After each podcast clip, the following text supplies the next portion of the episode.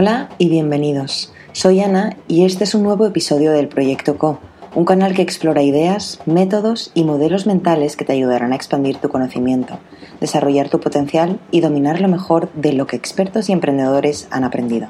Puedes conocer más en efectocolibri.com slash podcast. Nuestra invitada hoy es Carlota Belles, experta asesora financiera y entre otras cosas fundadora de Valoración, una empresa de asesoría financiera y evaluación de empresas. En este episodio, Carlota nos explica por qué es importante saber de finanzas cuando emprendes un negocio, cómo hacer una planificación financiera realista y cómo usar esa planificación para tomar decisiones para que tu negocio florezca. Hola Carlota, es un gustazo estar aquí contigo. Bienvenida al espacio de Efecto Colibrí y el Proyecto Co. Hoy vamos a hablar sobre tu área de expertise, que es el área de las finanzas. Em, ¿Qué son para ti las finanzas? ¿Por qué son importantes? Bueno, eh, buenas tardes Ana, gracias por invitarme. Eh, las finanzas para mí son importantes porque es una forma de medir em, si algo es viable, si algo es cambiable y si algo eh, es sostenible en el tiempo. O sea, tú puedes tener una buena idea, pero si no mm, logras eh, hacerla sostenible en el tiempo, y para eso no solamente eh, mantener las operaciones eh, andando, sino mm, generando dinero para, para poder pagar sueldos, para poder pagar accionistas, para poder remunerar fuentes de financiación, pues se queda en una buena idea. Entonces, las finanzas para mí es una disciplina mm, para medir, eh, hasta dónde puede llegar una idea. Uno de los temas que vemos en el emprendimiento social es que existe una especie de bloqueo con el tema de las finanzas. Em, según tu opinión, ¿cuáles son los retos que enfrentan los emprendedores a la hora de llevar a cabo un buen plan financiero? Bueno, yo primero diría que la parte del bloqueo da, y te lo puedo decir, no solo como asesora financiera que he sido, sino te lo diría más bien del lado del, emprendimiento. A veces cuando uno tiene un proyecto, cualquiera que este sea, eh, y lo ves como algo que es tu vida o tu sobrevivencia, quieres que esos números den, o quieres que esa idea dé. Y a veces nos enfrentamos al crudo momento de ver eh, si los números no dan, ¿qué hago? Entonces yo creo que eso es parte del bloqueo. Pero al toro hay que cogerlo por los cuernos y si una idea es buena y los números no dan, la idea se puede cambiar eh, y se puede adaptar para que los números den. Entonces yo creo que hay que salir de la zona de bloqueo que siempre da, eh, abrirse la mente y decir, bueno, si los números no dan por aquí, eh, esta idea es buena, ¿cómo la puedo cambiar? ¿Cómo me puedo adaptar al mercado? ¿Cómo puedo darle la vuelta? yo creo que hablar con personas expertas también es interesante porque nos abren otras perspectivas. Pero definitivamente, o sea, no hay que ir muy lejos de la idea sin agarrar una, aunque sea la primera servilleta y sacar eh, suma y resta y cómo vas a crecer o, si dan los números, porque em, después se, em, se, queman muchos recursos em, y energía que ya no vuelve a ese proyecto. Entonces es un, un ejercicio que hay que hacer Em, y, hay que aprender como todo, como aprendes a hacer una hoja de Excel, como aprendes a hacer un, un podcast, como aprendes a hacer un, una hoja eh, web, pues hay que, eh, si uno no lo sabe, hay que documentarse y entender, porque para llevar adelante una empresa tienes que conocer finanzas, aunque no vayas a estar de director financiero.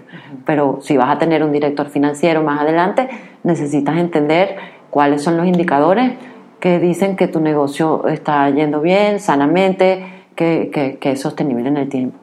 Eso es un poco lo, lo que diría de, que el rol de las finanzas es súper importante. ¿Qué se necesita para tener una planificación financiera sana y, como realista? ¿no? Porque a veces esa idea de que nos enamoramos de nuestro proyecto em, puede llevar como una cierta distorsión de la realidad. ¿Cómo puedo estar más o menos seguro de que no, de que no estoy soñando con los mm. números, sino que realmente estoy siendo realista? Bueno, hacer un, plan, un plan de, negocio no en ese sentido del tocho de plan de negocios que, que, después se queda ahí porque ya perdió vigencia, porque cuando lo terminaste el mercado y los números cambiaron con respecto a cuando, a cuando lo empezaste. Pero yo diría que lo primero es lo que te enseñan en economía P por Q, precio por cantidades. Cualquiera que sea el negocio, tú tienes que ser capaz de estimar de la manera más realísticamente, mira, eh, mi producto tiene este precio, entonces te vas a ir al mercado y decir, ¿hay alguien dispuesto a pagar este precio por mi producto? Eh, ¿Dónde? ¿Cómo es la competencia? ¿Quién, ¿Con quién compito? ¿Qué precios tiene la competencia? Entonces, son ejercicios que los puedes hacer de lo más sofisticado a lo más sencillo como irte, no sé, al corte inglés y ver el producto que tú quieres y ver los distintos segmentos que, que hay. Pero el ejercicio, yo diría que hacer una estimación de, de el precio al que tú puedes vender un producto, hacer una estimación de si existe un mercado que esté dispuesto a comprar ese precio y determinar realísticamente cuántas cantidades puedes vender en el tiempo, es como que lo fundamental. Eh, la otra cosa que tendemos a, a veces a ser o muy optimistas y pensar que el primer mes vamos a vender, no sé, 100 mil cantidades de algo, o muy pesimistas y matamos también los proyectos. Decir, no, mira, esto no me lo va a comprar nadie. Entonces, diría que a lo mejor hacer como dos escenarios o tres escenarios. Decir, mira, ¿qué pasa si no vendo hasta dentro de un año? ¿O qué pasa si vendo más el primer mes, porque a lo mejor también es un problema vender mucho el primer mes porque no tienes el capital de trabajo para producir ese bien o no tienes las personas para producir ese servicio. Entonces, eh, la estimación de, de, cuánto, qué producto tengo, cuánto, a cuánto lo puedo vender, cómo está la competencia, eh, cuánto puede ser mi mercado. Y son aproximaciones que puedes hacerlas estimando un porcentaje de la población, un, segmento de la clase socioeconómica a la que te diriges, eh, ir sacando porcentajes, estimaciones que al final las vas a ir ajustando. ¿Cuáles son las variables que hay que tener en cuenta para en un plan financiero? Mira, desde mi punto de vista, el mío, es siempre el flujo de caja. Entonces, cuando tú haces un plan financiero, mm, puedes decir, voy a hacer un estado de ganancias y pérdidas o de pérdidas y ganancias. Em, entonces ahí estimas ingresos menos gastos, eh, menos intereses, eh, menos impuestos, esa es mi ganancia. Pero realmente puede ser una ganancia contable, porque a lo mejor tú, tus ingresos no los cobras cuando, cuando, cuando vendes, sino si los cobras un año después, igual esa ganancia está ahí pero a lo mejor no tienes la capacidad para aguantar hasta que cobras.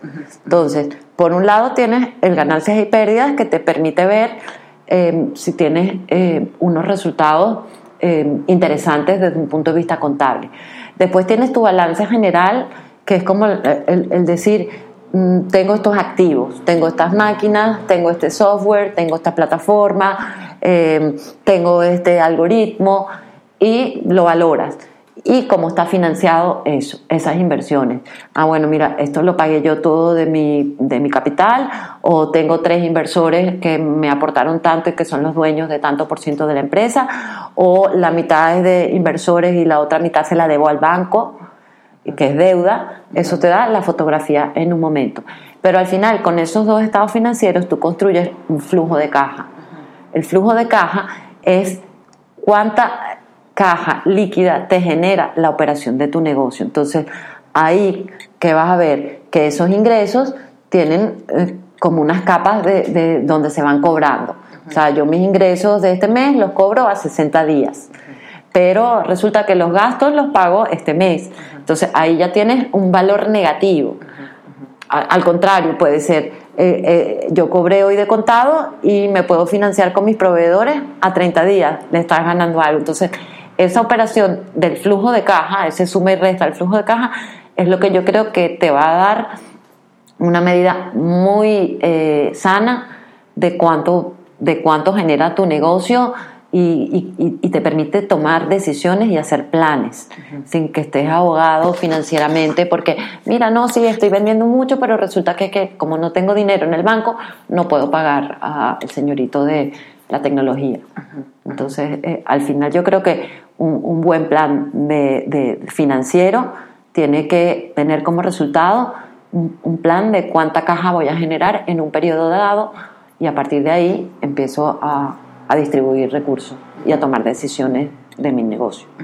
¿Qué planificación en, términos de tiempo mm, recomendarías? O sea, un año, dos años, cinco años. Mira, normalmente el, plan financiero, y yo creo que para una empresa que empieza es como muy sano, ¿no? Es hacerlo a tres años. El primer año abierto mensual, porque yo creo que es imprescindible el primer año ver cuántos años, cuántos meses están en cero eh, eh, y cuántos gastos tengo mientras estoy en cero mis ingresos. Entonces, el, el, primer año yo lo abriría mensual y los dos siguientes años los dejaría anuales, dependiendo para, para qué es. Si vas a una institución pública a pedir recursos, pues a lo mejor te van a pedir que abras los tres años mensuales. Yo creo que al final es un ejercicio un poco de cumplir con algo, porque quién sabe lo que dentro de 12 meses va a estar sucediendo en el año 6 después, en el mes 18. Entonces, pero te genera una disciplina mental de, de, de, de, como de ubicarte en el tiempo, de proyectarte en el tiempo, de decir, ah, bueno, mira, sí, me quedan mes, me quedan tres meses, en tres meses yo puedo lograr conseguir tal cosa eh, ¿qué necesito para conseguir tal cosa? No, tengo que hablar con el proveedor número 10, ah, no, ese, señor es lento. Entonces, eso te, te, permite tener como una visión muy clara de, o más clara de lo que uno puede tener en la nebulosa del proyecto. Entonces, que, mi recomendación es hacer el primer, el primer año abierto, si es para ti, para hacer tu ejercicio personal, el primer año abierto en meses, los dos otros años puede ser anuales o semestrales o trimestrales. Y mm, yo creo que la idea al final es que te puedas comparar con la realidad. O sea, es interesante, pues, después que se cumple el primer mes, ah, mira cómo fue la realidad, cuáles son las desviaciones. Y, eso es un poco, al final el plan es para, para medir y para comparar y para tomar decisiones y cambiar o, o, potenciar las acciones que has visto que te resultan. Sí, eso me parece muy interesante porque en qué momento, o sea, imagínate que yo tengo planificados que en los primeros tres meses voy a tener 100, eh, de ingreso, ¿no? Y después de esos tres meses solo tengo 50. Y después de seis meses planeo tener 300 de ingreso. Y solo tengo 200. Vale. ¿Cómo, ahí, en, ese, en ese escenario, cómo ves tú eh, cómo se ajusta, o sea, cómo ajustarías, cómo medirías y cómo tomarías decisiones. ¿Cuándo es el momento de decir? Claro, si hoy das por empezado tu proyecto, o sea, tienes tu primer año y, y tienes, mira, primer mes, empezó, no sé, hace un mes. Resulta que yo hace un mes estimé que este mes tendría 100, pero tengo 50. Aquí es donde ya tengo que empezar a ver Decir, ¿qué pasó? Porque tengo 50. Ah, no, porque sobreestimé el mercado. Ok, entonces voy a arreglar, arreglar mi proyecto de, hoy en adelante o, ajustarlo. Entonces ahí se te va a abrir unos agujeros en, la parte de caja o de beneficio. Entonces ahí es donde tienes que ir adaptando. Decir, ok, si mi ingreso crece más lentamente de lo que yo preví, déjame ver cómo puedo ajustar los, los costes o qué recursos adicionales necesito, o sea, ya no lo puedo financiar todo yo, a lo mejor tengo que buscar un préstamo o un sponsor o un eh, accionista o un crédito puente mientras logro llegar a donde quiero. Entonces, e, esa es un poco la idea, pues, que tomes decisiones casi que inmediatas a, que veas las desviaciones, porque de nada sirve esperar un año entero, ah, mira, si me desvié, y, ajá, ¿y, qué hice? Nada, sigo con mi plan del principio. No sirve para nada. O sea, perdiste tiempo haciendo planificación financiera que no te llevó a tomar ninguna decisión ni a cambiar nada de tus planes. Sí, sí. Entonces, eh, sí dirías que cada tres meses al menos es momento de evaluar y tomar decisiones, o, cada mes. Yo creo que depende de la etapa en la que estés, pero yo tendría la disciplina de hacerlo cada mes una vez que tú determines que has arrancado tu proyecto. Porque igual aunque no hayas arrancado operativamente, si tú estás logrando financiación de inversores, es muy bueno que tú presentes una imagen profesional y, tengas la proactividad de rendirles cuentas. Porque eh, no es que le vas a rendir cuentas y ay, sí, eh, el orgullo de rendir cuentas, es que es una disciplina buenísima que además va a crear una buena reputación en cuanto a ti como, como gestor de tu proyecto. O sea, no solamente es la idea, ay, qué fabulosa idea, sino que seas un buen gestor, un buen manager, porque eso te va a permitir también acceder a más financiación cuando tú, cuando tú la necesites. O sea, si, si eres un buen gestor, si sabes responder preguntas eh, que has hecho con los recursos que te dimos, cuánto están rindiendo, eh, por qué los pusiste aquí, no aquí, eh, por qué tomaste tal decisión. O sea, eso va en pro tuyo. Siempre. Sí. Sí. Siempre. Aunque sea para, para decir, mira, nos equivocamos aquí porque tomamos esta decisión y después vimos que no había sido la mejor decisión porque encontramos que había otro proveedor que era más barato, no lo buscamos en el momento. Entonces, ahí está el aprendizaje sí. también. Sí. Eso me lleva directamente al tema de la evaluación del startup, ¿no? O sea, ¿cuánto vale un startup? ¿Cómo se está evaluando el valor que tiene un startup y, y cómo, cómo evaluarías tú un startup? Eh, el mundo de la, de la, para mí, yo, yo he trabajado muchísimo en la valoración de empresas en marcha, ¿vale? Em, que al final, bueno, una startup tendría que ser en el futuro una empresa en marcha. Em, y los métodos mm, mm, que a mí me generan mucha mm, confianza son otra vez los de, los de caja. O sea, ¿cuánto está generando esa empresa para, sus para sus inversores? ¿no? para sus fuentes de financiación. Entonces, para mí, yo usaría el mismo método tradicional de cuánta caja genera. Entonces, yo creo que hay varios elementos que inciden en esas valoraciones. Primero, que definitivamente las startups muchas generan modelos de negocio disruptivos, ¿vale? Y yo creo que eso es uno de los mayores atractivos. O sea, la gente que usando la tecnología genera unos modelos de negocios que pueden crecer eh, exponencialmente. Entonces, eso atrae a inversores tradicionales de un sector que a lo mejor tienen el negocio tradicional, pero no tienen esa capacidad de innovación. Entonces, eso hace que muchos inversores de ese sector se, se, acerquen y digan, yo no tengo eso, yo lo quiero, entonces yo pago lo que sea por tenerlo, o por sacarte del mercado porque eres una amenaza, o por tenerte a mi lado para que me des tu conocimiento. Eso aunado, entonces ahí hay un valor que a lo mejor no es que esa empresa está generando un flujo de caja, pero un jugador estratégico le vale, le vale ese valor porque quitar esa amenaza del mercado vale dinero.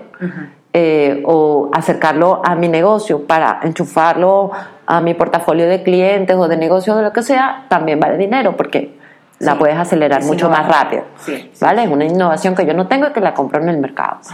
Eh, después yo creo que también ha habido un elemento que en los últimos años los mercados de capitales pues no, eh, han sido muy volátiles. Después de la crisis del 2008 la gente quedó como muy golpeada, muy desconfiada de, de los bancos. Eh, entonces ha habido una liquidez que se ha canalizado también a otros, a otros sectores. Y yo creo que uno de los sectores favorecidos de, esa liquidez ha sido la de las startups, porque están innovando, están creando cosas, están disrumpiendo y la gente quiere estar ahí. Pero al final, al final del día, tanto si es una valoración estratégica como si es una valoración de empresa, o sea, el, el fundador o los fundadores de una startup tiene que apostar a que esa startup es sostenible. Entonces, la sostenibilidad viene dada por la generación, porque tú puedas pagar los sueldos de tu tecnológico, porque puedas pagar a tus proveedores y porque puedas pagar tu marketing digital o la tecnología o el desarrollo de la tecnología. Y eso viene por la caja. Entonces, al valorar una empresa, siempre es eh, cash skin. Casi sí. sí, totalmente. O sea, porque la innovación te la van a pagar alguien en caja. Entonces, al final siempre va a ser una medida de caja. Sí. Y si tú pudieras darle a emprendedores sociales em, eh, tres recomendaciones de cómo llevar, cómo, cómo, lograr tener un buen flujo de caja y una planificación financiera eh, realista y sana, ¿qué les dirías? Mira, eh, los proyectos sociales son muy bonitos, muy atractivos, pero al final tienen que tener un componente financiero para que se puedan sostener. Incluso si la Fundación Bill Gates te va a dar dinero, eh, no solamente puedes enseñar tu idea, si, además puedes decir, mira, y esta idea se puede sostener con sponsors como tú, pues tienes más de ganar que otros que no tengan esa parte. Entonces, yo creo que eh, eh, desarrollar esa, esa conocimiento en la parte financiera, si no lo tienes, búscalo. Búscalo eh, a través de material, a través de foros, de, de, contenido especializado en la red, de gente que te pueda guiar ante una duda, pero deberías tener algún mentor o alguien que te ayudara a, a, a crear tu plan. Okay. Es lo que yo le recomendaría. Aparte de la pasión que le pongan al proyecto, de la disciplina, yo creo que en la parte de finanzas también tienes que tener mucha disciplina y no dejarte llevar por la euforia del momento y, decir, si yo dije que para la partida eh, tecnología tenía tanto, no duplicarla. Porque si no, estás haciendo otro proyecto. O si lo tienes que duplicar, entender que hiciste mal en tu planificación. O que cambió la tecnología para que ahora te resulte el doble de costosa. Entonces, eso es lo que te ayuda a la finanza. Vale, muchísimas gracias, Carlota. Bueno, gracias a ti. Mucho éxito a todos los emprendedores sociales. Esto es el proyecto CO de Efecto Colibrí para la colaboración la co-creación y la co-construcción. Comparte y crece el movimiento.